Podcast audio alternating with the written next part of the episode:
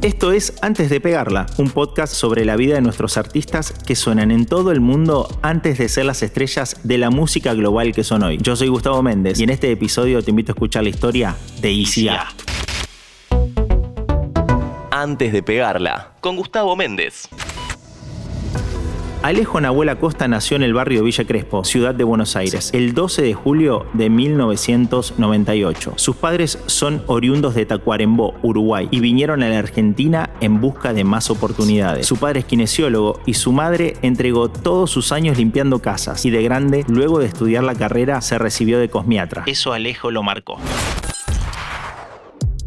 A sus 13 años, Alejo bailaba breakdance y aprendió a hacer beatbox en las escalinatas del Parque Rivadavia, ya demostrando ser un chico inquieto, lleno de preguntas y ávido por navegar las aguas del arte y las nuevas tendencias urbanas. Comenzó escuchando rap estadounidense, artistas como Lil Wayne y 50 Cent, pero como no entendía el idioma, prefirió contemplar a los raperos españoles, chilenos y mexicanos. Pero el rap no fue el único género que marcó su estilo. Un día decidió organizar un evento artístico en una plaza con bandas y competencias de freestyle que sustentaba con las rapeadas que hacía arriba de los colectivos. Ya era un adolescente visionario que identificó la expresión de los jóvenes que se estaban sembrando. Aquella primera reunión convocada por Facebook fue la génesis del quinto escalón. Además de ser el creador, fue el propio Nahuel quien bautizó las competencias más importantes de batallas de gallos como el quinto escalón, justamente por los cinco escalones que tenía el ingreso al Parque Rivadavia de Donde pasaban horas rapeando, bailando y creando rimas. En la primera edición del 2012 fueron 15 personas y tuvieron que decirle a un grafitero amigo que se sumara para completar la llave de 8 participantes.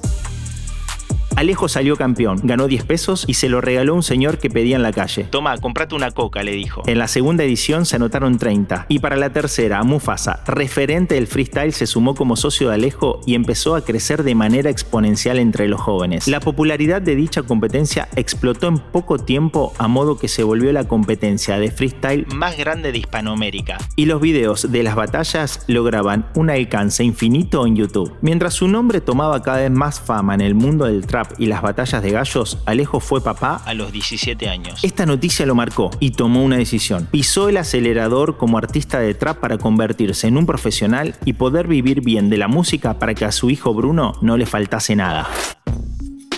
Alejo empezó a darse cuenta que a pesar de la gran popularidad de la que gozaba el quinto escalón, cada vez se llenaba más de gente que era ajena al movimiento o que poco o nada conocían, cosa que no le gustaba. Fue así como en noviembre del 2017 decidieron darle un final a lo grande en el Estadio Malvinas Argentinas. En paralelo creó su propio sello discográfico y también lanzó su propia marca de ropa. Tras finalizar el quinto escalón, empezó a publicar sencillos en su canal de YouTube que cuenta con más de un millón de suscriptores y entendió que el camino era la unión de la escena. Grabó con Duki y Neopistea, con quienes formó un grupo de trap argentino llamado Modo Diablo. Su primer álbum, Antesana 247 vio la luz el 11 de noviembre del 2018, el cual hacía referencia al lugar donde vivían Duki, Neopistea y él, casa a la que bautizaron como la mansión. También afirma que mientras convivían, la vida de todos ellos estaba llena de excesos. Todos coincidieron en que lo mejor sería irse de ahí. Exactamente un año después, el 11 de noviembre del 2019, estrenó su disco Hecho a Mano. ICA ya marcaba el termómetro musical y de estilo en la cultura de arte urbano y era un exponente del trap y el rap. Todos sus colegas lo idolatraban, lo escuchaban y lo respetaban. Ah, faltó una información que seguramente te estás preguntando desde que comenzó este podcast. ¿Por qué Alejo decidió llamarse ICA?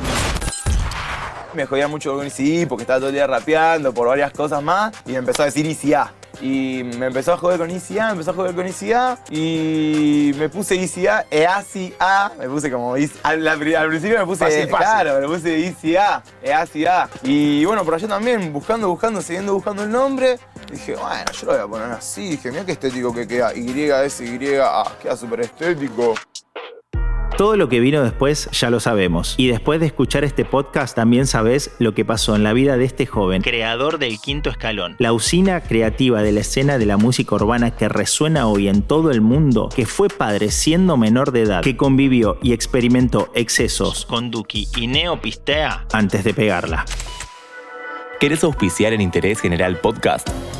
Escribinos a contacto arroba interésgeneral.com.ar.